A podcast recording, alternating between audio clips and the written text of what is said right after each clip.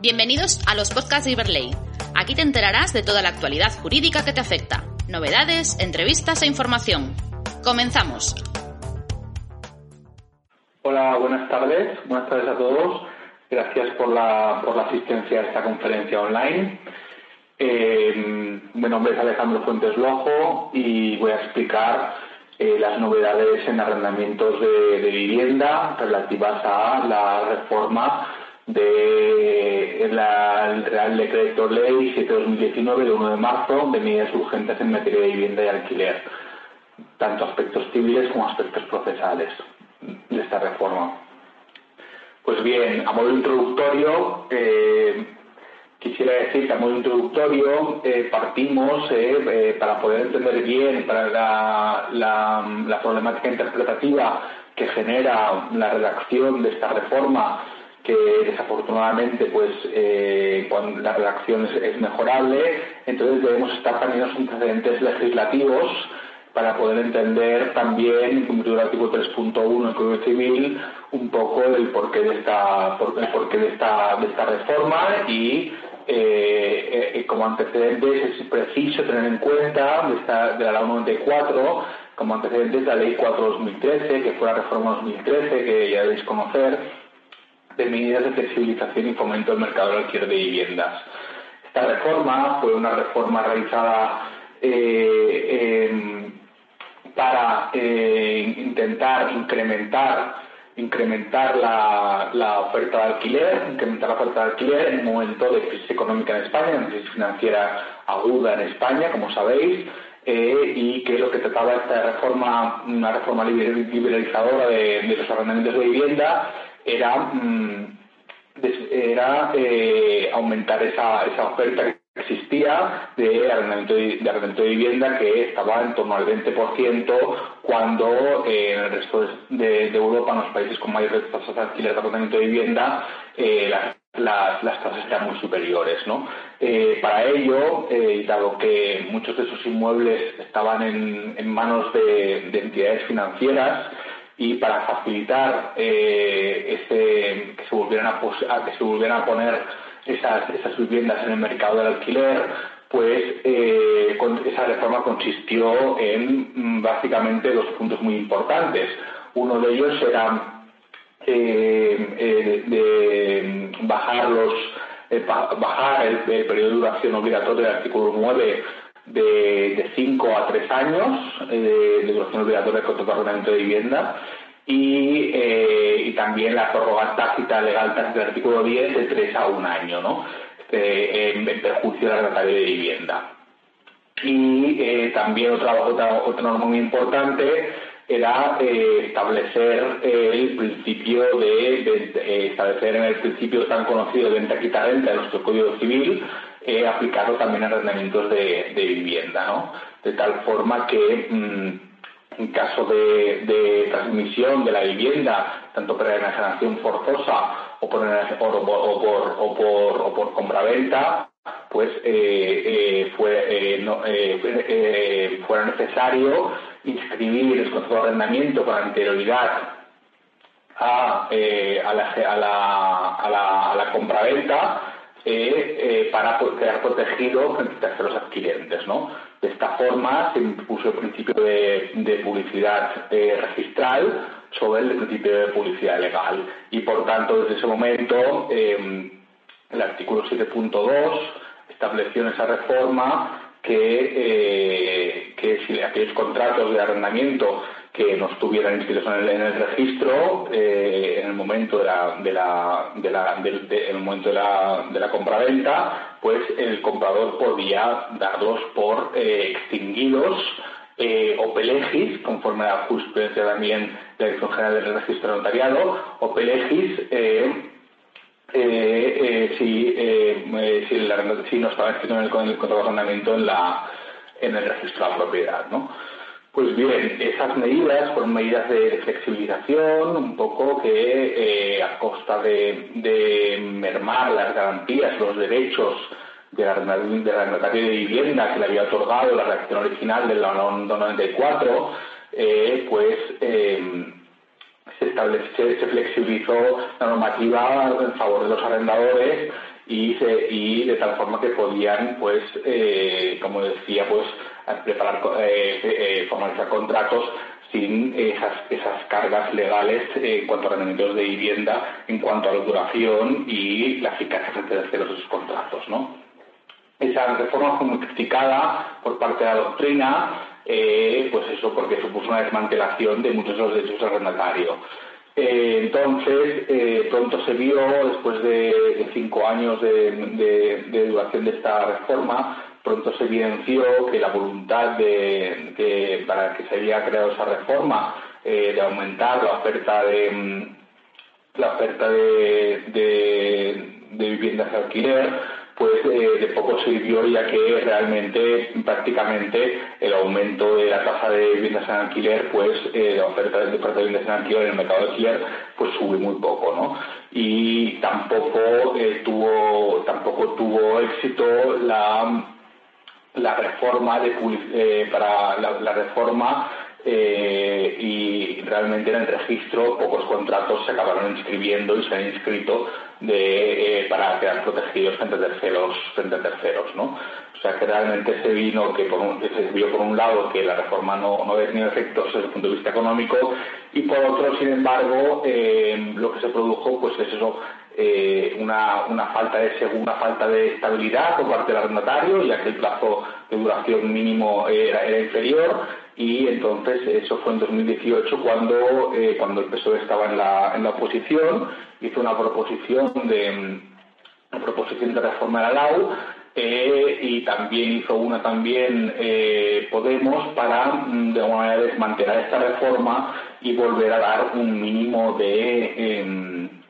un mínimo de, de estabilidad al derecho al derecho arrendatario a una vivienda, ¿no? debemos recordar que, que el derecho al acceso a la vivienda del artículo 47 de la Constitución no es solo un derecho a acceder a la misma, sino también un derecho a permanecer en la misma, ¿no? conforme a la mejor doctrina, conforme la mejor doctrina. Y por tanto, pues eh, eh, esta reforma Mm, estas proposiciones de reforma eh, eh, tenían la voluntad de volver a dar cierta estabilidad eh, al arrendatario de vivienda. Pues bien, finalmente llegó el Real Decreto 21-2018 de 14 de diciembre de medidas urgentes en materia de vivienda de alquiler.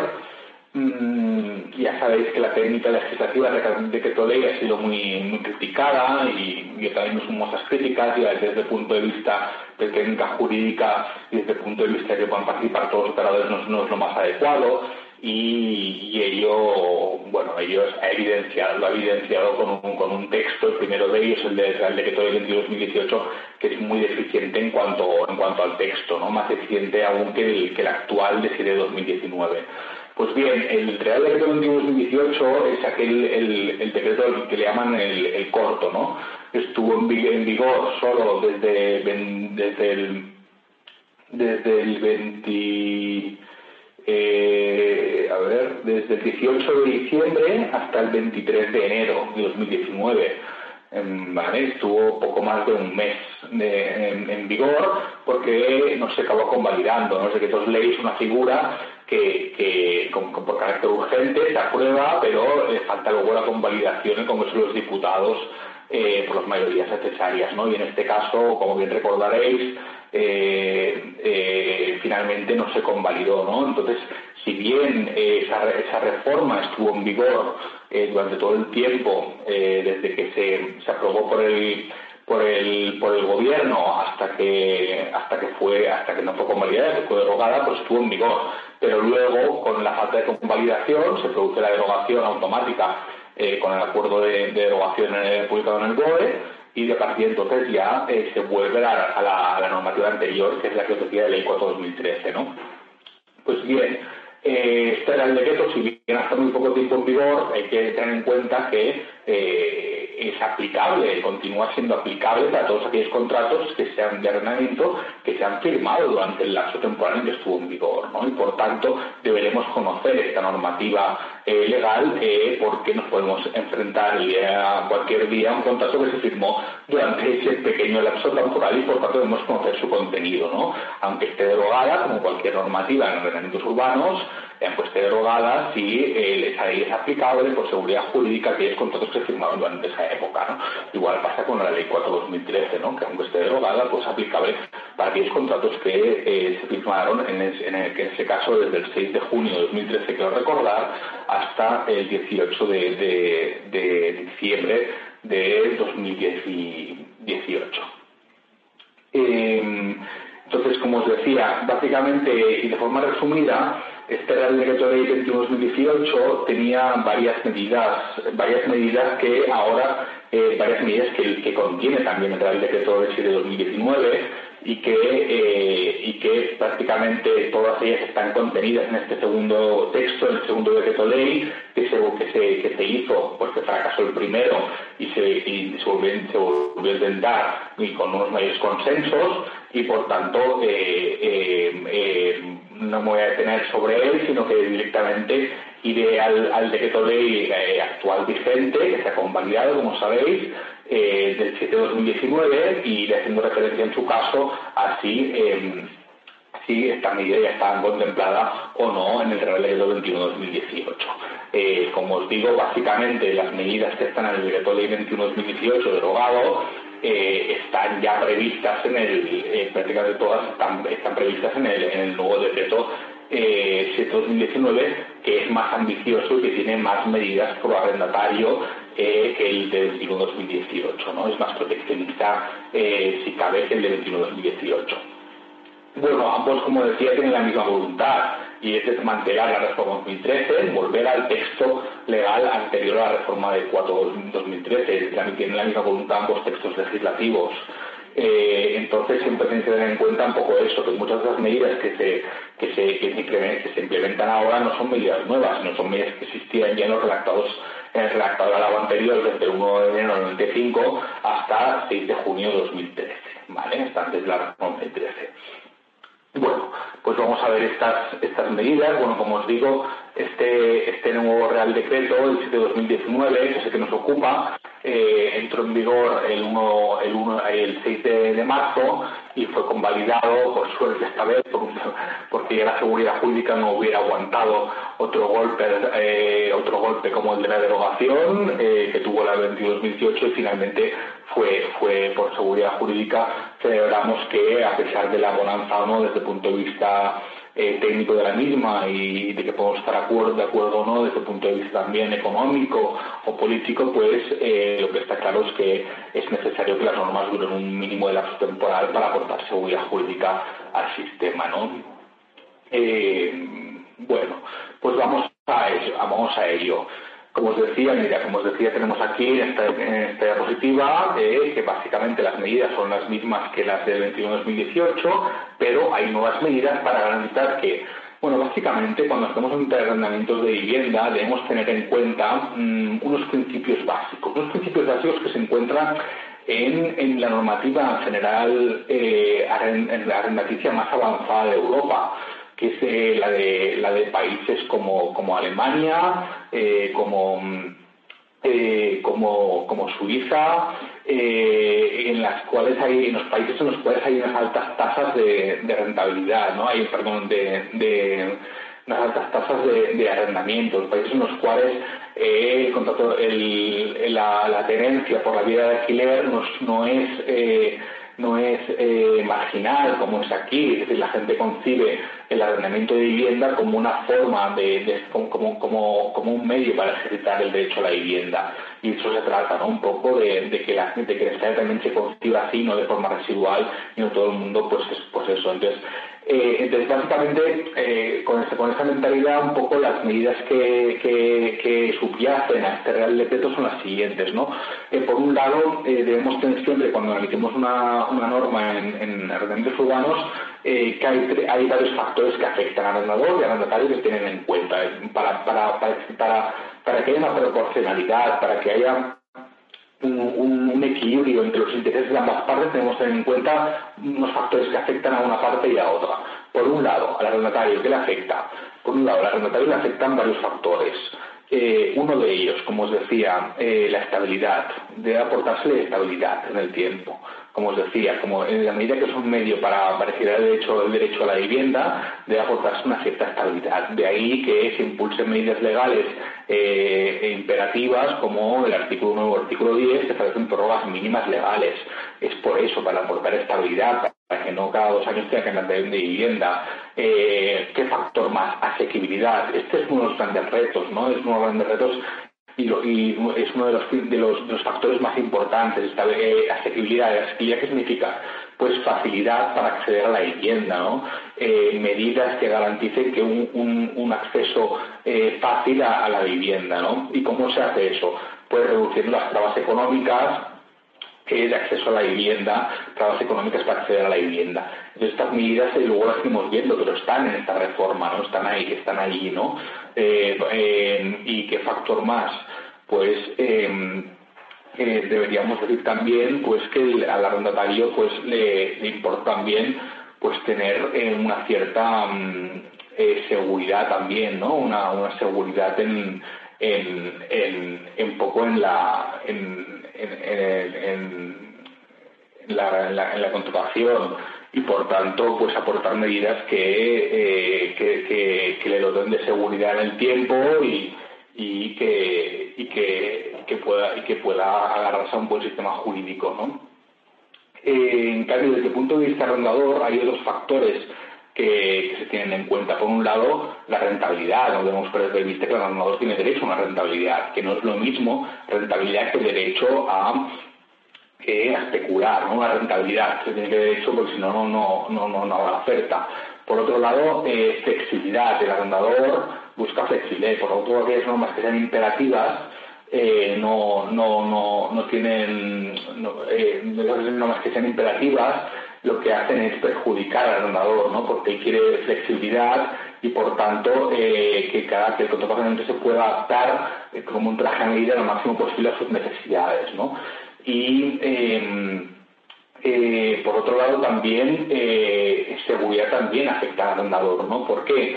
Pues la seguridad consiste en la posibilidad de yo recuperar la posesión de mi vivienda o de la, vivienda cuando, cuando la necesito, ¿no? Para eso están medidas como la denegación de la prórroga, eh, de la prórroga forzosa del artículo 9.3 por caso de necesidad, para cuando yo necesito mis familiares directos primera línea consanguínea o mi, o mi, o mi cónyuge o pareja o pareja o pareja de, de hecho pues la necesiten, ¿no? Para esos casos está la seguridad, es decir, eh, tiene toda la lógica ¿no? que se intente eh, eh, garantizar que el arrendador, en, aquellos casos que sea necesario, pueda recuperar la vivienda. ¿no? Y, por ejemplo, también en caso de impago de renta, es decir, si, el arrendatario incumple, la, la, incumple su obligación principal, que es el pago de la renta, pues el arrendador tiene que tener una cierta seguridad de que va a poder recuperar eh, la, la, vivienda en esos casos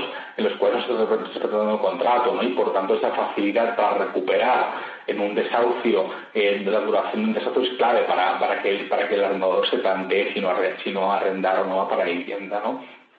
Pero todos esos factores siempre deberán estar ahí, deberán, deberán estar ahí eh, detrás de cada una de esas normas, deberá ser el espíritu de cada una de esas normas legales, ¿no? Y, ahí están, ¿no? Ahí están eh, en, esta, en esta normativa y lo iremos viendo. Bueno, como os decía, a partir del 6 de, marzo aplica. Eh, bueno, regulación de contratos de arrendamiento, como os decía, regulación de contratos de arrendamiento de vivienda, está en el, título segundo de la LAO, como bien sabéis, título imperativo, ¿vale? Título imperativo eh, regulados en el artículo 2 el concepto de arrendamiento de vivienda eh, y, eh, y, como bien establece eh, el artículo 4.2, creo que es, establece que en primer lugar se regirán por, por las normas imperativas del título segundo, como os decía. entonces, una de las medidas, que es una medida que ya existía, como os decía, en el, en el texto legal anterior a la 2003, anterior a la Ley 4-2013, pero la reforma 2013, que es el de excluir de, del arrendamiento de vivienda como tal, perdón, excluir de la regulación del arrendamiento de vivienda eh, eh, a los contratos de arrendamiento de viviendas suntuarias.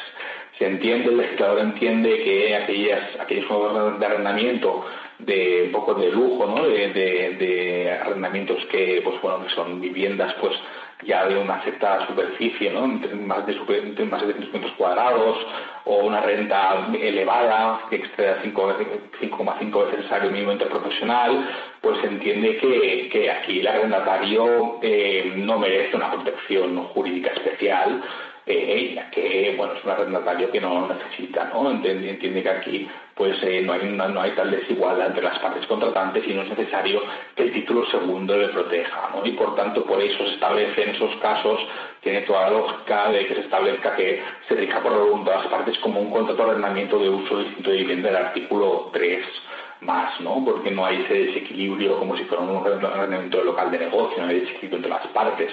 Eh, no hay no hay un arrendador que proteger, ¿no? Y, pero, debemos tener en cuenta que si nada que si nada en el contrato se seguirá regiendo por, por tanto por el artículo segundo y por tanto será aplicable el artículo 9 del plazo de, de prórroga legal mínima, etc, etc, etc. Con lo cual eh, debemos estar alerta de que si de que si realmente el objeto arrendado es un, es un, un una vivienda de superficie o una o la renta que esté de, esa, de ese de 5,5 eh, veces el salario mínimo profesional, pues eh, deberemos tener en cuenta que si no, pactamos lo contrario, se seguirá aplicando el título segundo como si tratara un arrendamiento de vivienda al uso. ¿Vale? ¿Qué más? Eh, la duración del contrato de, arrendamiento de vivienda.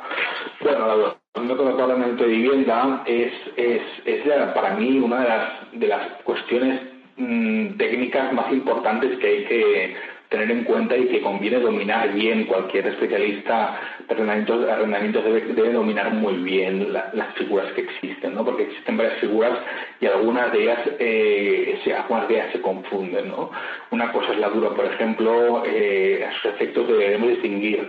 Una cosa es la duración legal, otra cosa es la duración contractual, una cosa es la prórroga forzosa, otra, otra, cosa es la prórroga eh, convencional, dentro de la prórroga forzosa existe prórroga forzosa, eh, dentro, de la, prórroga legal existe la prórroga forzosa artículo 9, existe la prórroga forzosa y la prórroga del artículo 10, la, la tácita, por tanto es muy importante que, eh, que, que tengamos muy claros los conceptos de duración. ¿Vale? Con independencia de que yo eh, explique las novedades, también explicaré un poco eh, para que, para que eh, porque son cuestiones que siempre la gente confunde y es importante, ¿no? Por un lado, ¿qué se ha hecho, ¿no? Como os decía, tanto en el decreto ley 21-2018 como en el 7-2019, ¿qué se ha hecho? Aumentar el plazo de prueba forzosa en virtud del criterio, del principio de eh, estabilidad del arrendatario, ¿no? Y por tanto eh, eh, se aumenta de tres años a cinco años si la es persona física o siete años si es persona jurídica. Esta distinción de persona jurídica a persona física es, nueva, es una distinción que en arrendamientos urbanos es novedosa, no había existido jamás y viene, a mi modo de ver, viene de la ley la ley que ha reformado, la ley 5-2018, que ha reformado el procedimiento interdicto de la posesión por ocupación de vivienda, ¿no? donde ahí también se hace esa distinción entre, entre persona jurídica y persona física, y bueno, es un tema yo creo más político, que si veis el debate, el debate parlamentario de esa ley, pues podéis entender que es más un tema político que no tanto jurídico, ya que desde el punto de vista jurídico para mí no tiene mucho sentido esa distinción entre persona jurídica y persona física, pero es la que hay, es la que se ha aprobado. Eh, por tanto, la forzosa, eh, a pasar de siete años, facultad de desistimiento, de 5 o 7 años, facultad de desistimiento. Esto es una, la facultad de desistimiento es una, una, facultad legal para los arrendamientos de vivienda solo, si no se pacta en un contrato de arrendamiento de uso de vivienda como de negocio, no existe. Eh, la facultad de desistimiento está en el artículo 11 y por tanto es una facultad que solo existe, una facultad que solo tiene el arrendamiento de vivienda, no el de uso distinto de vivienda. Eh, eh, sin perjuicio se pueda pactar en el, desistimiento con cualquier otro contrato, un contrato de compra-venta, pues por la voluntad de negociar pueden pueden, pueden, pueden, eh, pactar la facultad de desistimiento, pero si no, eh, solo, solo existen eh, como legal y por tanto es irrenunciable en los asuntos de vivienda. esta facultad, esta, esta facultad de desistimiento se, ha, se ha realmente eh, no, no, ha cambiado mucho. Lo que se ha hecho básicamente aquí es eh, eh, realmente era el desistimiento de esta facultad ya estaba ya se reformó en 2013 fue una, una, una, facultad que se reformó en 2013 y que y que en favor del arrendatario lo que lo que lo que lo que existe es que a partir de los de los seis meses de, de duración del contrato el arrendatario tendrá la facultad de poder eh, desistir eh, del mismo, eh, aunque el contrato no lo prevea, notificando con 30 días de antelación. ¿no? Y, muy importante, y solo debería indemnizar el arrendatario al, arrendador cuando, cuando se pase a pactado en el contrato de indemnización legal. Si no está pactado en el contrato, no tiene por qué indemnizar, ¿vale? Y esa indemnización jamás podrá ser superior a la legal, ¿vale? Que es, eh, es una, la indemnización legal consiste, el artículo 11 eh, la explica muy bien, que consiste, bueno, es un poco liosa, pero consiste en que eh, por cada año de duración que reste por cumplir del contrato, deberá pagar un mes de renta, prorrateándose por el tiempo inferior al año que, que, que quede por cumplir, ¿no?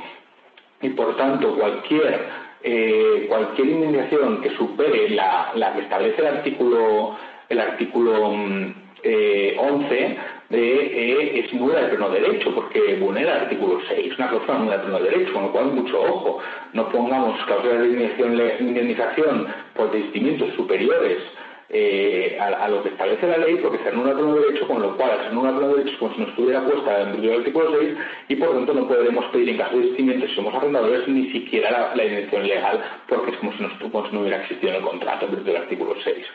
Em, entonces, eh, eh, si, si, si, la inhibición legal, ahí si, la, el desistimiento se ejerce entre los, tres, los seis meses, no cabe facultades a partir de los seis meses y por tanto eh, sí, que, sí que deberá pagarse durante esos plazos las rentas las rentas que se devenguen, ¿no?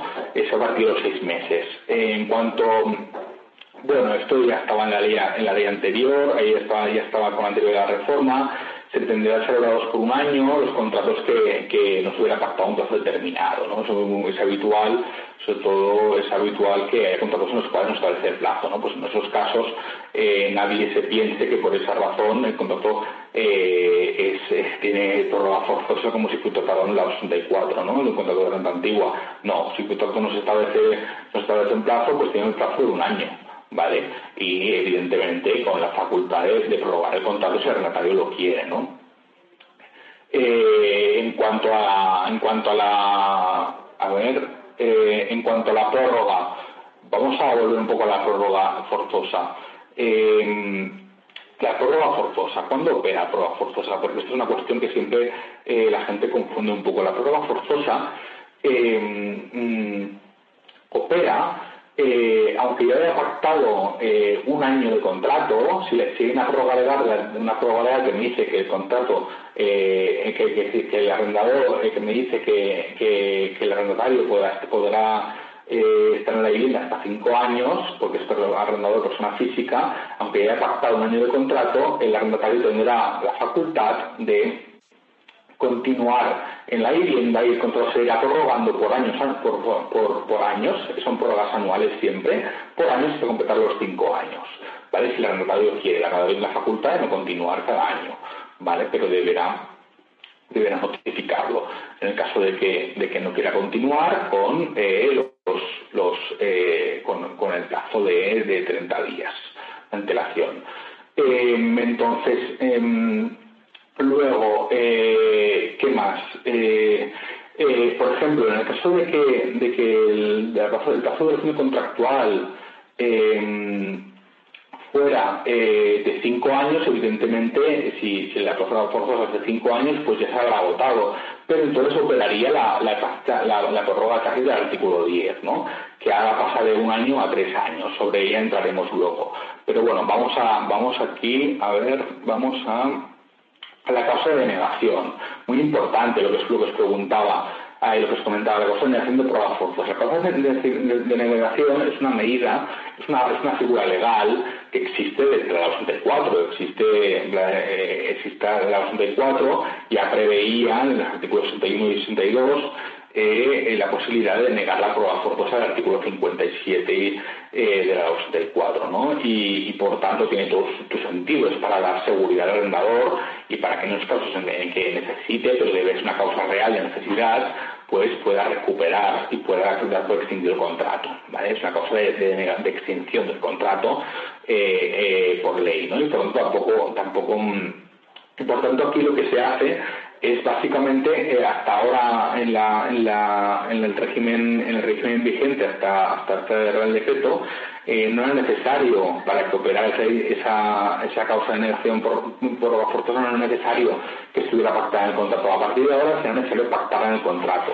Si yo si yo arrendador no me preocupo de ponerla en el contrato eh, luego esa figura jurídica no me será, no, no poder aplicarla, ¿vale? Por tanto, ahora debe estar pactado en el contrato y tampoco como una cláusula de estilo, no, no vale que yo, que yo diga, en virtud del artículo 9.3, eh, ese contrato tendrá vengación por la No, no. Eh, la jurisprudencia aplicable, que es algo que ya existía, como os decía, antes de la ley, ley 4 2013, ya existía esa necesidad de, de, de, de, el contrato, se ha recuperado esa medida, ese requisito eh, exige que eh, no solo que no, no, no, vale con una cláusula de estilo, la jurisprudencia viene diciendo que no vale con una cláusula de estilo, sino que debo concretar la medida de lo posible en qué consistirá esa necesidad futura, ¿no? Es evidente que, que no puede ser una necesidad en el momento que no tiene que darse esa necesidad, eh, ni es lo que se tenga que dar en el momento que está haciendo contrato, sino es una necesidad futuro, porque no tiene mucha lógica que si que se da, en el presente lo, lo, arriende, ¿no? y por tanto eh, mucho cuidado, si, lo tendré que poner en el contrato, si no lo pongo ya no podré ya no podré denegar el, contrato por, necesidad, ¿vale? Y otra cosa em, muy importante que la gente confunde a, menudo, em, jamás una causa de denegación por necesidad, jamás la, necesidad de la vivienda, por mucho que haya pactado en el contrato, jamás eh, se puede se puede mm, se puede utilizar para denegar eh, eh, para denegar el plazo contractual me explico. Si yo he pactado que el plazo contractual he pactado el plazo de duración es de cinco años y el arrendador es persona física y por tanto la, prueba forzosa es de cinco años eh, no aplicará la prueba forzosa porque estaría en plazo contractual, porque, porque ya de por sí el plazo que he pactado agota todo el plazo que, que, que, habría en el caso de que fuera inferior. Solo la prueba forzosa cuando el plazo pactado es inferior a esa prueba forzosa. En ese momento nace la prueba forzosa, pero si no, no nacerá directamente. Si yo ya el plazo contractual ya es superior al plazo de la prueba forzosa, evidentemente no nacerá esta. Y por tanto, es causa de negación de la prueba forzosa. No, no puedo negar eh, eh, el contrato, no puedo, no puedo extinguir el contrato eh, si lo que si lo si, si no si no opera la prueba forzosa en un contrato que yo he pactado ocho años jamás podré alegar la de por prueba forzosa porque yo arrendador me, me, me, me he vinculado voluntariamente a, a, a un plazo contractual determinado y por tanto yo he sido quien voluntariamente, sin que la ley me lo imponga, yo he establecido un plazo de duración que debo respetar, eh, pacta un servanda, ¿no? Debo respetar ese, ese, ese plazo contractual. Y por tanto aquí no, no, no tengo la facultad, no tengo la facultad de, de, de, de caso de necesidad eh, extinguir el contrato. Por eso se llama causa de negación de prueba forzosa y no causa de extinción del contrato, ¿vale? Porque esto lo opera cuando, cuando eh, ha nacido la prueba forzosa, cuando está eh, operando la prueba forzosa y no cuando estamos en plazo contractual, ¿vale? Muy importante esa, ese, tema, ¿no? Por eso tiene razón de ser un poco la, la, figura. Eh, y también esa necesidad, ¿no? Un poco pues para acreditar realmente que no utilicen, no utilicen fraude de ley, pues sobre eso hay abundante jurisprudencia, ríos de tinto, ríos de tinta, que evidentemente debo ocupar la vivienda eh, en una vez ejercitada la, la, causa de necesidad, eh, debo, debo ocupar yo o el familiar directo para que esa necesidad, debo ocuparlo en el plazo de tres meses siguientes al desalojo del arrendatario, ¿no? Eh, y un poco pues establece que eh, en esos casos que sea una justa causa, ¿no? Eh, no vale esos efectos la clásica, la clásica es decir, no, es que estoy haciendo obras y, son obras de mejora y estoy aquí un año sin ocupar, no hombre, si no son obras necesarias, pues al final esto es un poco fraude de ley, debe ser una cosa justificada la que eh, por la cual tú no ocupes la vivienda plazo de los tres meses, sino debes ocuparla en ese plazo, ¿vale? Ya lo dice, establece una cosa, establece como novedad que debe ser una cosa justificada la que te permita ocupar el plazo de los tres meses. Vale, entonces aquí están las consecuencias eh, de, actuar fraudulentamente o de, eh, que esa causa finalmente no se, no, no se produzca ¿no? realmente pues el, pues el derecho al retorno del arrendatario eh, con indemnización de los gastos perdón por el desalojo o la indemnización legal que prevé ¿vale? Eh, vamos a la prórroga legal tácita, otra figura interesante, como os decía, y hay que diferenciar la prórroga legal tácita y la prórroga legal por dos, artículo 9 y artículo 10. La tácita, la tácita, la diferencia de la, de la, de la, de la, de la, forzosa, la tácita, se llama tácita por eso, porque no solo está facultado el arrendatario para, para, para, para, que, para, para que no opere, para, para evitar que nazca, sino también el arrendador la empresa es tácita porque no porque el arrendatario, el arrendador cuando acaba el plazo de duración contractual eh, o cuando acaba el, plazo de prueba forzosa tiene la facultad de, que no aplique la prórroga legal tácita. Es decir, yo arrendador eh, tengo la facultad de notificar que no quiero que eh, aplique la prórroga legal tácita y quiero, por tanto, dar protección del contrato eh, a la asignación del plazo contractual eh, o cuando este es inferior al plazo, de prórroga legal, a la asignación del plazo de la prórroga legal de 5 o 7 años según la arrendador sea persona física o persona jurídica. la prórroga legal tácita es una prórroga anual, de carácter anual, por eso pongo tres prórrogas anuales. No es una, no es, no es una prórroga no es una prórroga de trienal. ¿Por qué es importante esa distinción? Porque mm, es, importante porque el arrendatario eh, podrá, podrá, eh, podrá ponerle fin, podrá, eh, podrá desistir, perdón, podrá, podrá evitar que se prorrogue a, la finalización de cada año, podrá evitar que opere la, siguiente prórroga anual. Es decir, no por el hecho de que yo eh, notifique la extensión del contrato mi voluntad de que no opere la prórroga legal del artículo, del artículo 10, si soy arrendatario no tengo por qué comerme tres años más, ¿vale? Por eso son tres prórrogas anuales.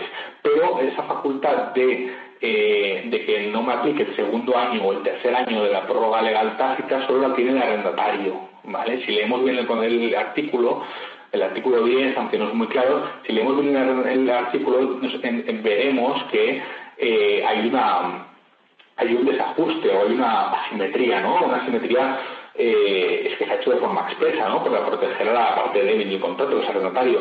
Y por tanto, ambas partes pueden escoger que no nazca, que no nazca la prórroga del artículo 10, ¿vale? Por tanto, que no, que no nazca la misma. Y, lo, y como novedad que se ha hecho aquí, aumentar los plazos de, preaviso. ¿Por qué? Porque, porque se, producía mucha indefensión, ¿no? Eh, o sea, eh, hasta ahora solo era, suficiente como con, notificar eh, tu voluntad de, que no, que no operara la prueba legal tácita con, con un mes de antelación. No, pues se ha aumentado. si eres arrendador, deberás notificar con un plazo de mínimo antelación de cuatro meses y si eres arrendatario con un plazo de antelación de dos meses. Por eso, porque al final, sobre todo para el arrendatario, se producía una situación muy injusta y era que, eh, que claro, que una persona que está viviendo ahí, que, que con toda la familia, que está viviendo ahí, de repente eh, eh, en el plazo de un mes se entera de que de que no tendrá derecho a estar un año más o, a los que sean, o en este caso a tres años más, ¿no? Y por tanto en un mes es un muy ajustado para que pueda buscar otro piso, tal, tal, Por tanto, lo que se ha hecho aquí para dar eh, más, más protección al arrendatario es, es eh, ampliar el plazo sobre todo para el arrendatario, ¿no? también para el arrendador, pero ampliar los plazos en la medida en que la extinción del contrato produce unas consecuencias eh, jurídicas eh, y, eh, importantes, ¿no? Que es que la, necesidad de devolver la posesión para el arrendatario, ¿no? Y que es una vivienda, ¿no? Y por tanto se, ha ampliado ese plazo, ¿no? Por tanto ahora, ojo, arrendadores, sobre todo, hay que notificar con cuatro meses antes de la fecha de vencimiento del plazo de 2000 contrato para evitar que, que, opere. No renunciable, ¿eh? No, ojo, no renunciable una cláusula de, de, de, no renunciable el artículo el artículo eh, 10. He visto muchos contratos en los cuales se establece eh, que eh, a la creación de contratos se da el contrato por, automáticamente por extinguido. No, no, no. Eso es una cláusula número no derecho. Es decir, tú puedes escoger eh, no, no, que no, que no nazca, el, tu arrendador puede escoger en la práctica, llegado el momento, haciendo control que no nazca el, la prueba legal eh, que ahora pasa a ser de, de, hasta tres años, pruebas son hasta tres años, pero lo que no puedes hacer es exante en el contrato eh, eh, evitar que opere esa, esa, esa norma legal, ¿no? Y por tanto, si tú no dices nada, si ninguna de las partes eh, dice la, la de contrato con ese preaviso, automáticamente opera esa prórroga eh, legal tácita y por tanto se irá prorrogando plazos anuales.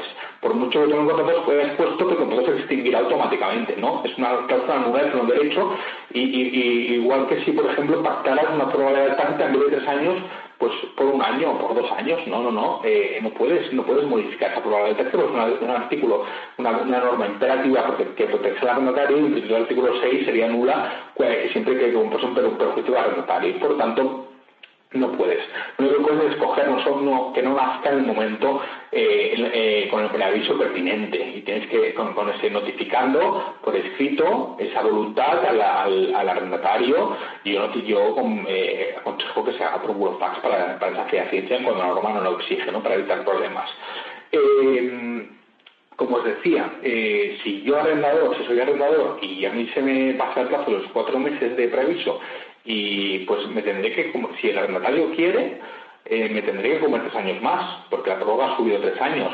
Pero si soy arrendatario y resulta que lo que ha pasado es que, eh, que sí, que me he despistado y no notifico con dos años, con dos meses de antelación desde fin del contrato, me he despistado y, no notificado en mi voluntad de extinguir el contrato y de que no opere la prórroga, como os decía, como son prórrogas anuales, pues eh, yo igualmente eh, nacerá una prórroga anual, pero yo arrendatario sí que tengo la facultad de, eh, de evitar que, eh, se, que, que, nazca la, la prórroga del segundo año o la del tercer año. ¿vale? Solo, solo el arrendatario tiene esa facultad. Y por tanto, eh, si bien deberé cumplir el primer, el, primer año de contrato, porque el primer año, perdón, de la prórroga legal tácita, luego si yo notifico, en este caso, la antelación ya solo es de un mes, como dice la norma, ya no es de dos meses, eh, eh, entre prórroga y prórroga, eh, la notificación que mínima que se me exige como arrendatario es de un mes, ya no, ya no es más tiempo, y por lo tanto podré escoger quedarme solo con una prórroga de, de, un anual más, pero no llegar hasta las tres, ¿vale? Eh, otro, otra cosa muy importante, si, si, pactamos, eh, eh, si pactamos una, una prórroga, pues son muy peligrosas. Las prórrogas, las prórrogas convencionales, las prórrogas convencionales significan las prórrogas que yo pacto eh, para un contrato eh, de arrendamiento de vivienda son muy, son muy peligrosas. ¿Por qué? Porque eh, el hecho, como os decía, el hecho de que yo pacte una prueba convencional determinada, por ejemplo, pactemos que, eh, que yo establezco que, eh, que, el contrato será de siete años y que luego tienes derecho a una prórroga convencional de pues dos años más, ¿vale? bueno, pongamos no, pongamos cuatro años más, pues no significa, eso no excluye la aplicación de la prórroga legal tácita, ¿vale? Es decir, el hecho de que yo pacte una prórroga legal convencional lo que no hace es sustituir la prórroga legal tácita, solo y cuando me refiero a la misma, me explicaré. vamos a ver, a la finalización, si yo pues, a la finalización del plazo de duración contractual eh, de, por ejemplo, de cinco años, si yo tengo una prueba legal de cuatro, eh, una prueba convencional de cuatro años más, será el plazo, de, plazo de duración contractual será de nueve años total, ¿vale? Si, se, ha, aplicado la prórroga convencional y, se ha agotado esa prórroga convencional conforme lo pactado en el contrato. Pero ¿qué pasa? Que, el hecho de que yo haya pactado eh, esa prórroga convencional no me evita que, que a la finalización de esa prórroga convencional me aplique también la prórroga legal tácita, con lo cual, ojo, eh, eh, no de nada me sirve haber, haber pactado una prórroga convencional porque luego la prórroga de la eh, operará igualmente si yo notifico mi voluntad de que no opere. Es decir, no, no sustituye, ¿vale? La prórroga convencional no sustituye a la, a la, a la, a la legal tácita, es lo que quiero que entendáis. Por eso, eh, eh no, no suelen ser muy, muy habituales y por eso no se, no se ponen, ¿no? Porque si no es que el contrato eh, aún puede durar mucho más que lo que has pactado en la prórroga convencional, ¿vale? Sobre arrendamientos de vivienda. ¿Qué más? Eh, bueno, lo que os decía aquí, un poco eso, esa diferencia, esa, esa asimetría, ¿no? Esa asimetría entre el artículo 10, que si bien cuesta un poco de, de verla, el redactado, siempre ha existido un poco esa simetría en el artículo 10 de que eh, el arrendatario siempre tiene la facultad de cada año. Si bien tengo que decir que, en el redactado que existía en el artículo, en la reforma del artículo 10 y el del redactado que existía en el decreto de ley 21-2018, eh, si os fijáis, en ese redactado eh, se, se pactó, se pactó, se estableció un redactado distinto. Eh, eh, y, y, en ese redactado sí que parece que se, haga referencia a una prórroga trienal y no una prórroga anual que, de hasta tres años. Y por tanto, conforme a esa redacción del artículo, del artículo 10 del Real Decreto 21-2018, yo sí que entiendo que ahí sí que se trata de una prórroga trienal, con el perjuicio que se tiene para el arrendatario, ¿vale? Eh, si os fijáis eso, de hecho se, se hizo así, eh, yo como experto, pues en ese sentido, pues avisé de, que ese artículo se había regulado de una forma que inducía confusión, fusión y se volvió al redactado anterior a la ley 4 2013, eh, que era el redactado que establecía que se trata de prórrogas anuales a tres años, ¿vale? Para permitir que el arrendatario pudiera desligarse antes de los tres años. ¿Qué más? Eh, bueno, es un poco lo que os comentaba, es la explicación un poco. ¿Vale? Mm. Esto es eso, lo que, un poco lo que explicaba.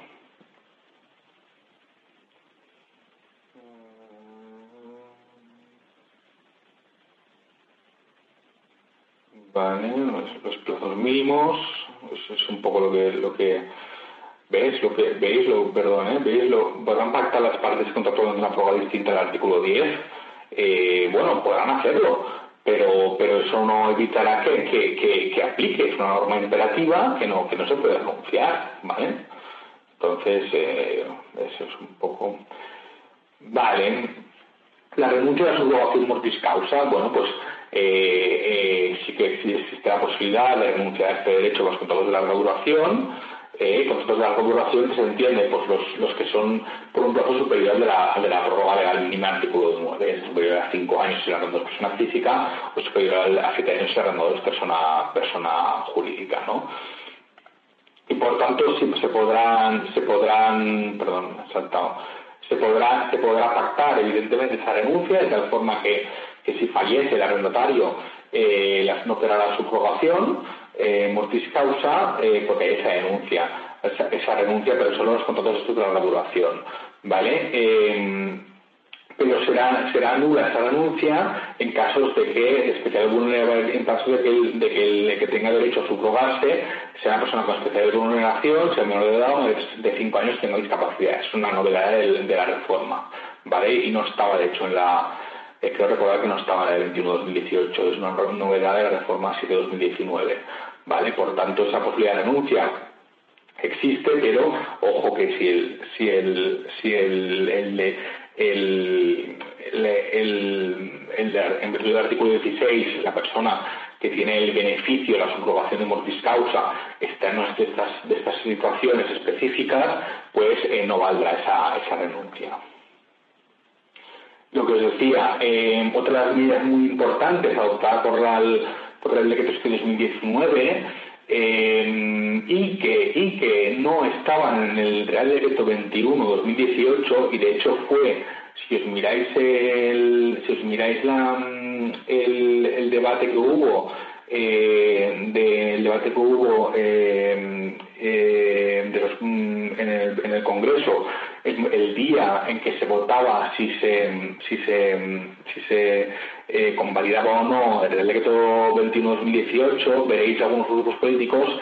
que, que hacen que hacen mención a que faltaba a que a que eh, en, la, en, la, en, la, en el texto del Real Decreto 21-2018 no existía eh, se mantenía redactado del artículo 7.1, hay 7.2, del, del, del 14 también, del 13 y 14 del alao, de tal forma que eh, eh, no se volvía al régimen de la publicidad legal, al menos por el plazo de duración mínima. Es decir, eh, de poco en, pocas palabras, se consideraba que la protección al notario por el 21-2018 no era suficiente en la medida que si por un lado, si bien aumentaba el plazo de prórroga legal hasta 5 o 7 años, de poco servía que se aumentara el plazo de legal obligatorio para el arrendador hasta, hasta 5 o 7 años si ese, ese, plazo no tenía eficacia frente a terceros, es decir, si eh, para, para que ese para que esa para que esa prórroga legal, para que esa protección de 5 o 7 años del eh, operara, tenía que el contrato de arrendamiento estar inscrito en el registro. Por tanto, eh, se consideró que era necesario no solo aumentar esos plazos de, de legal y, y, y obligatoria del artículo 9, sino también eh, considerar una eficacia eh, eh, legal desde frente a terceros. ¿Vale? De tal forma que no pudieran, por el hecho de no estar inscritos en el registro, por los costes que ello tiene también desde el punto de vista de, la, accesibilidad de la vivienda, en inscripción en el registro y vista el fracaso de que la gente no, no la pueda inscribiendo por los costes que tiene el registro de, darle elevar el contrato de escritura pública y luego inscribirlo, pues eh, era necesaria adoptar una medida en sentido. ¿no? Y por tanto, la novedad eh, fundamental de este Real Decreto y, la, el motivo por el que porque este Real Decreto sí que fue finalmente convalidado, diferencia del otro, fue, es esta, es esta nueva medida, es la, es la, eliminación del 7.2 que es el criterio de publicidad, eh, publicidad legal, de, hay publicidad, perdón, publicidad registrada del 34 32 de la hipotecaria y que fue introducido en la ley 4 2013 y por tanto el, desmantelamiento de la reforma 2013 solo es eh, eficaz o solo es, o solo es realmente eh, efectivo si también se vuelve al redactado anterior del artículo 13 y el artículo 14 que es el de la eficacia sobre terceros en tanto en ajenaciones forzosas, como puede ser, por ejemplo, una ejecución hipotecaria, como puede ser una, un, ejercicio, una, un ejercicio de hecho de compra, un contrato convencional, como una ejecución voluntaria, como una compra-venta. ¿no? Y por tanto, lo que, se, lo que se ha hecho es recuperar, eliminar 7.2 eh, de, la, de la ley, sacarlo, porque también producía una cierta fricción con el artículo eh, 29 y con el 14. Eh, que aludían al tercero, al tercero hipotecario de buena fe del artículo 34 y no tanto a la publicidad eh, registrada del artículo 32. Y lo que se ha hecho es volver, volver al, texto anterior a la ley 4 2013 del, del, del 13, del 13 14. Por tanto, eh, en resumen, eh, conforme a esta, a esta novedad, eh, el, el, arrendatario, aunque no haya inscrito su contrato en el, en el registro de la propiedad, eh, quedará protegido eh, frente a terceros adquirentes eh, de cualquier tipo eh, por el plazo mínimo de duración del contrato, por el plazo de, por el plazo de los 5 o 7 años, solo por ese plazo. Si, el contrato establece un plazo mayor a los 5 o 7 años, 5 años persona física o 7 años persona jurídica, pues sí que deberá estar inscrito el, el registro, porque en ese caso sí que eh, pasado ese plazo ya no tiene esa protección legal, esa publicidad legal desaparece y vuelve la, la publicidad registral. Bueno, eso era un debate también que eh, las primeras, las primeras redacciones del texto del Real Decreto 7 de 2019 eh, sí que aparecía esa, esa voluntad de, de, acabar de una vez por todas en la medida en que en el resto de Europa eh, existe eh, principio entio non locatum, que es el principio contrario al que tenemos en el Código Civil para, para temas de parámetros de vivienda, que establece que la venta nunca quita renta, ¿no? Y que por tanto establece que, eh, que el de duración del contrato tiene que tener eficacia de terceros y no solo por la duración de la prórroga legal, sino por todo el plazo pactado, ¿no? Y por lo tanto, eh, eh, un poco pues lo que se quería, eh, lo que se quería, o un poco la voluntad era era adoptar ese, ese principio de entio non locatum que existe en otros países de altas tasas de de, arrendamiento, pero finalmente pues el texto lo que se ha hecho es quedarse en el texto de 2013 y por tanto esa protección eh, legal, de publicidad legal, solo se acota al plazo mínimo de duración de los 5 o 7 años y no va más allá. Mm, uy, creo que me he pasado un poco de la, de la duración. Eh, me queda un poco corto. Mm, Bueno, como novedad es decir que control de rentas, no ha habido control de rentas, a pesar de lo que se decía, eh, finalmente no ha habido, no ha habido, no ha habido ningún, la renta sigue siendo la libremente pactada por las partes, eh, no hay una limitación en cuanto a la renta que puedas pactar en ningún caso. Y lo único que se establece es la disposición adicional segunda, que bueno, la obligación manda al gobierno para que elabore un sistema de índices de referencia eh, pero para políticas de, públicas de vivienda, no bueno para eh, no se establece en ningún momento que esos índices de referencia sean de obligado cumplimiento y que no se salgan las rentas. Lo que se ha hecho es limitar la actualización de renta y establecer una limitación legal de derecho de actualización de renta. Eh, como novedad, y eso es novedad también del, del, del texto del 7 del, del, texto real decreto 7 de 2019, que no existía en el 21 2018, es eh, que por toda la duración del contrato, no solo por la duración de la de duración mínima de los 5 o 7 años, sino por toda la duración pactada, la, renta no se podrá actualizar por encima del aumento que experimenta anualmente el IPC, ¿no? Eh, se podrán pactar los, los sistemas de autorización que, se quieran, hay libertad de pacto en cuanto al sistema, pero en cualquier caso el, incremento que se produzca en la práctica cada año o que se quiera actualizar conforme a ese incremento jamás puede superar el del IPC. Eso es una novedad, una novedad eh, importante, ¿no? ¿Qué más? Eh, mm,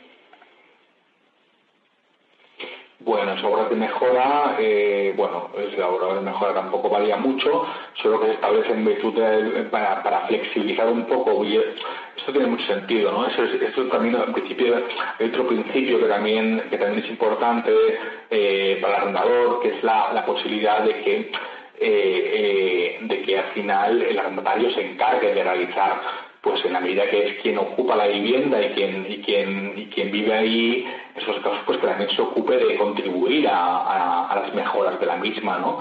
Eh, y ayude a sufragar los gastos de mejora, ¿no? Y por tanto, aquí lo que establece en ese punto B como novedad es la posibilidad de pactar de mutuo acuerdo eh, aquellas, aquellas mejoras que se quieren realizar ya de a priori y sin un tope de, aumento de renta, ¿no? Porque si no, si no, eh, si, no se pacta eh, en el contrato, pues, y como aplicaba hasta ahora, el límite máximo de, de, aumento de renta por obras de mejora que se realicen por el arrendador eh, no puede superar nunca el 20% de la renta vigente, ¿vale? Aquí se da la, una, en virtud de, la factor de flexibilidad, se da la potestad a las partes para que puedan pactar y no someterse ese, ese límite. Gastos mm, de gestión inmobiliaria. Bueno, aquí en de gestión inmobiliaria eh, hay novedades, ¿no? Eh, básicamente aquí es un poco lo que os comentaba, en virtud del principio de la asequibilidad, el factor de asequibilidad que se quiere, que es que, eh, un poco pues es lo que está, lo que subyace a esta reforma, lo que se pretende con, con, con, estas nuevas normas de la gestión inmobiliaria, la gestión inmobiliaria, se establece una nueva norma que establece la imposibilidad, la prohibición de repercutir gastos de gestión inmobiliaria, como pueden ser pues el gasto de, la, preparación del contrato, el gasto de la, de la gestión, de la búsqueda del mismo, la imposibilidad de repercutir al arrendatario los gastos eh, eh, de, ese contrato cuando el arrendador sea persona jurídica. ¿no? Eh, es una norma imperativa, por tanto, cualquier pacto en contrario será nuevo de derecho en el del artículo 6, y también es una novedad, una novedad del 21-2018. El texto que se aprobó en, el Real Decreto eh, 21-2018, perdón, eh, sí que establecía eh, establecía esa prohibición, pero salvo que el arrendatario hubiera querido, hubiera contratado, o hubiera tenido la iniciativa, no sé cómo lo deciden bien, pero se establece una salvedad para, eh, eh, por la cual las partes podrán pactar que, que, podrán pactar que el arrendatario en su caso pues satisfaga esos gastos, ¿no? Entonces, eh, bueno, em, finalmente se optó por, por establecer como norma imperativa para, porque al final en la práctica, lo que se produce en la práctica es que eh, no hay negociación posible porque realmente hay una, desigualdad de partes y que en la práctica o el arrendatario eh, paga los gastos de gestión inmobiliaria o si no, se alquila, así, así, así funciona, ¿no? Y por tanto, esa fue la razón por la cual se pagan justos por pecadores y se adoptó por, por establecer una norma imperativa pues para aquellos que son los cuales se, abusa en la práctica pues al final eh, pues eh, la única la única forma o la única vía ese, ha sido pues poner una prohibición en ese sentido ¿no?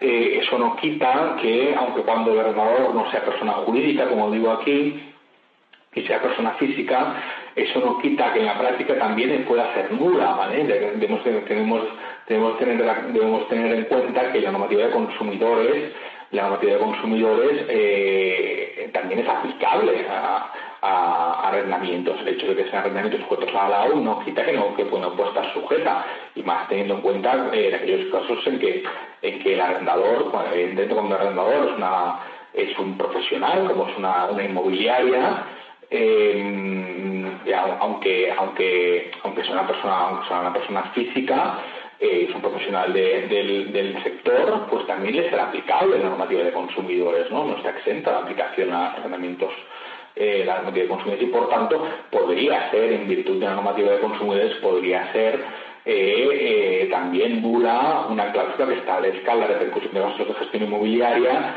eh, en aquellos casos en que se haya, no se haya negociado el contrato, sea un contrato predispuesto unilateralmente por arrendador, exista efectivamente que el arrendador, sea un profesional, pensemos que el arrendatario siempre es consumidor dentro de vivienda, ¿no? Eh, ¿Es aplicable con una comunidad de bienes? La diga pregunta. Eh, no, bueno, yo creo que no. Eh, esta prohibición legal solo aplica para personas jurídicas, ¿no? Y la comunidad de bienes jamás una persona jurídica, es un ente sin personalidad, ¿vale?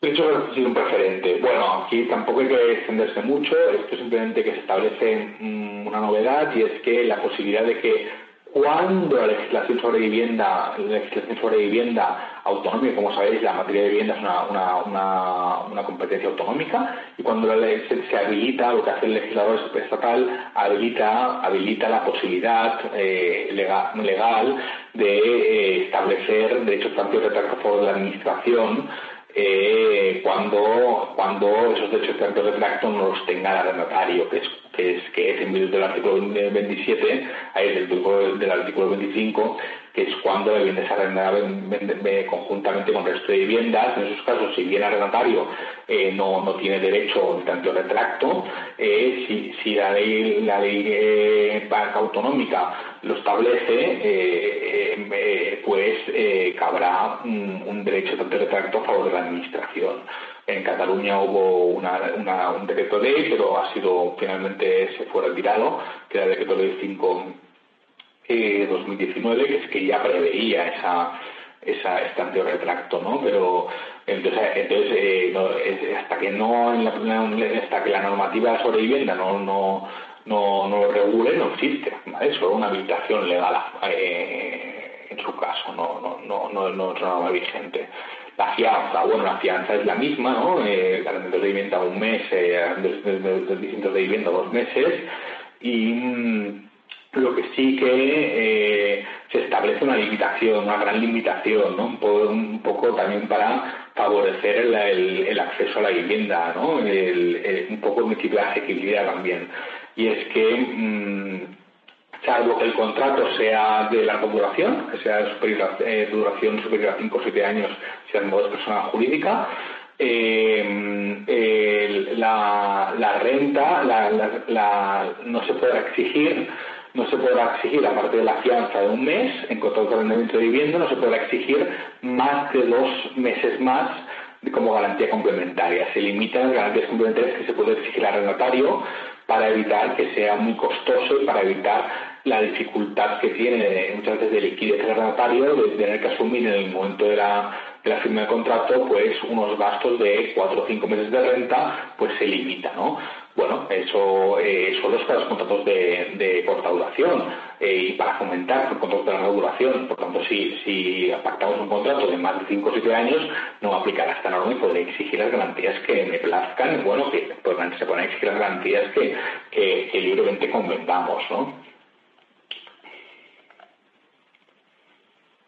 Obligación de depositar, la fianza, esto bueno también es para las comunidades autónomas como hay país, como Cataluña y País Vasco ya se prevé, pero para otras comunidades autónomas, posibilidad de depositar, eh, obligar, obligar el depósito de la fianza. Eh, como os decía, las garantías de, se limitan las garantías complementarias solo para elementos de vivienda que no sean de la regulación. Vale, reformas de derecho procesal, y ya terminando muy brevemente, son pocas pero son importantes. En primer lugar, la más importante, se modifica el criterio de tramitación de procedimientos en materia de arrendamientos, ¿vale? Eh, eh, eh, estableciendo un nuevo criterio por cuantía. Como sabéis, hasta la fecha, en arrendamientos dice una especialidad que es que la tramitación de, los, procedimientos por materia arrendaticia eh, son por norma general, por, materia, son por, norma general se aplica, con independencia de la cuantía, se aplica eh, eh, el juicio ordinario, porque, porque es materia, salvo que hasta ahora, salvo, salvo en desahucios por impago de rentas o en reclamaciones de renta u otras cantidades debidas por el arrendatario, no por el arrendador. Eso es lo que había hasta ahora, ¿no? El 250, eh, eh, eh, en los 250 y 249, ¿no? Hasta ahora eso no era un tema de cuantía, sino de materia.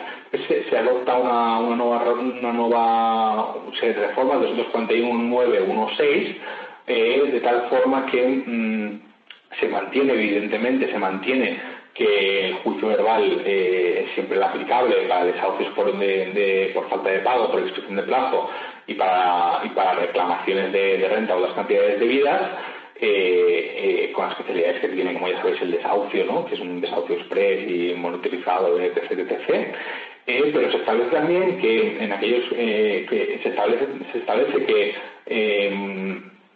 que aquellos procedimientos consistentes en reclamaciones de cantidad o reclamaciones de cantidad o cuantificables eh, se tramitarán en función de la cuantía normas generales. Es decir, si la cuantía de la reclamación es, es, de 6.000 o menos de 6.000 euros, irá por verbal y si es superior por ordinario. ¿Vale? ¿Por qué se hace eso?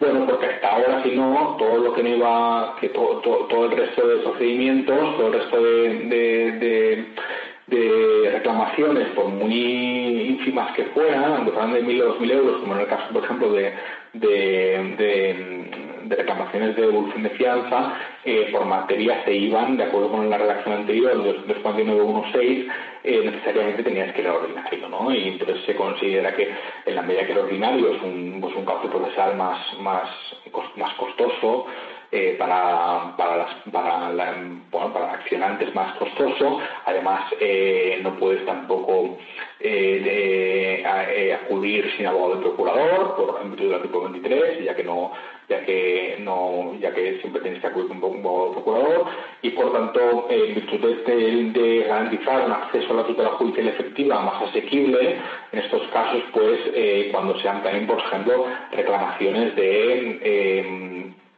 de, por ejemplo, de obras en la, en la vivienda, ¿no? Pues eh, el arrendatario, si la cuantía, pues, eh, si la cuantía superior es de 6.000 euros o inferior, tendrá la posibilidad, tendrá la posibilidad de acudir al juicio ordinario, ¿no? Con, con los, eh, un poco esa es la reforma, aun cuando el redactado, soy consciente de que el redactado es, es muy, muy, muy confuso, ¿vale? Entonces eh, es muy importante eh, eh, para interpretarlo bien, os aconsejo que, que leáis el 249.1.6, pero no, no tengáis en cuenta, lo hagáis de alguna forma desgajada o, lo hagáis sin tener en cuenta la regla, la regla eh, determinación de cuantía del 251.9 que aplica en materia de arrendamientos. Sí, me decís, ¿por qué? Bueno, pues porque, porque ha habido un fallo del legislador ahí la redacción eh, que no ha tenido en cuenta que existe una regla por materia de la cuantía y que los juicios de arrendamiento sobre, sobre bienes eh, salvo que se, salvo que consistan reclamaciones de rentas o cantidades debidas, la cuantía siempre se da anualidad y por tanto eh, eh, no tenido en cuenta eso, esa norma y, y, que, y entonces para, pues para que no se produzca una, el absurdo, ¿no? Un absurdo, pues se debe interpretar el 249.1.6 sin tener en cuenta la regla de determinación de cuantía que en su caso tendrá aplicación para, para materia de, de costas, ¿no? Eh, de costas.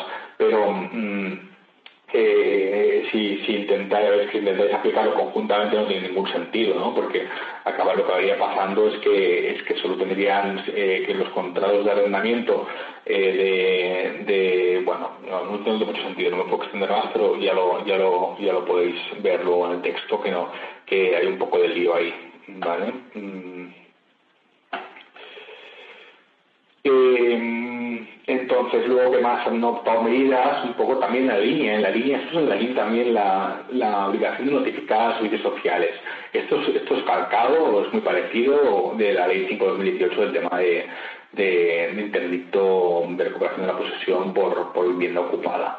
Eso es una novedad también, y pero bueno, esa novedad que afecta al, al, a la administración, que afecta al juzgado, ¿no? El juzgado que debe notificar el, Estado de Administración de Justicia, la obligación, tiene obligación, ¿eh? aunque, aunque el redactado también es confuso, porque primero, en primer lugar dice que, que se le deberá también la autorización o se deberá solicitar al, al, demandado eh, la autorización para poder notificar eh, cuando haya riesgo social a los servicios sociales el, eh, sus datos y el procedimiento, luego si os fijáis más adelante dice que, en todo caso está obligado la administración y el, juzgado a eh, poner en conocimiento de servicios sociales. En aquellos casos eh, poner en, en conocimiento de servicios sociales en cualquier juicio verbal de desahucio, tanto si es por expresión de plazo como por, por impago de rentas, eh, se deberán poner ya automáticamente en los servicios sociales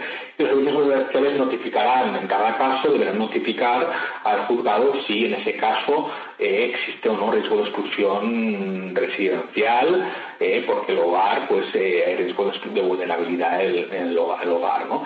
Y importante, entonces, que se establece como novedad, pues que, que si en esos casos en los cuales eh, efectivamente servicios sociales notifican que eh, al juzgado que sí, que, efectivamente hay un riesgo de vulnerabilidad si se le, si se echa ese arrendatario y se le lanza, pues y que eh, el, el, juzgado estará obligado a suspender de forma temporal el procedimiento de desahucio eh, por un plazo de un mes si el arrendatario, plazo máximo, perdón, plazo máximo de un mes si, si, el, si el arrendador es persona jurídica y, eh, perdón, de persona, persona física o tres meses el arrendador es persona jurídica. Es decir, eh, es un plazo máximo porque si no puede ser que los servicios sociales estén colapsados y si no, pues se suspendería eh, y lo temporal, ¿no? Y por tanto se establece un plazo máximo para el caso de que, de que no se adopten medidas, eh, de realojamiento eh, por parte de los servicios sociales que pasado ese plazo pues se deberá reactivar el procedimiento y deberá seguir sus causas procedimentales aplicando en su caso, pues si es necesario, pues el, el lanzamiento, ¿no?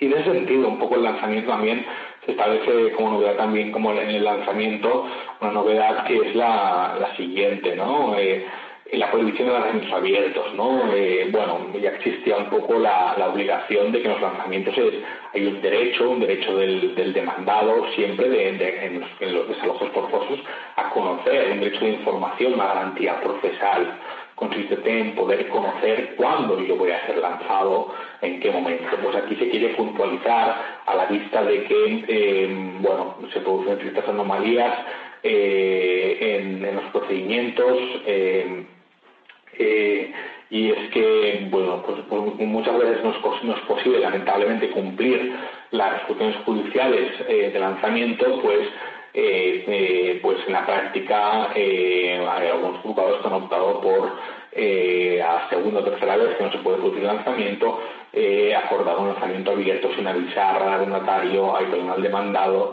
eh, que en qué día y qué hora se le va, bueno, qué hora se le va, se le va a, desalojar para evitar precisamente que, que, que, no, que no se pueda producir ese lanzamiento.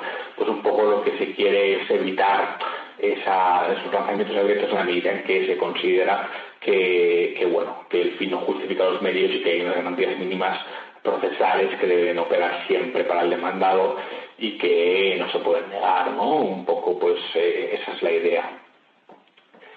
Muy bien, espero que haya sido interés, me excedo un poco en el tiempo, pero bueno, podríamos seguir aquí mucho más rato ya que la cosa da más de sí. Espero que haya sido interés y, y, y bueno, pues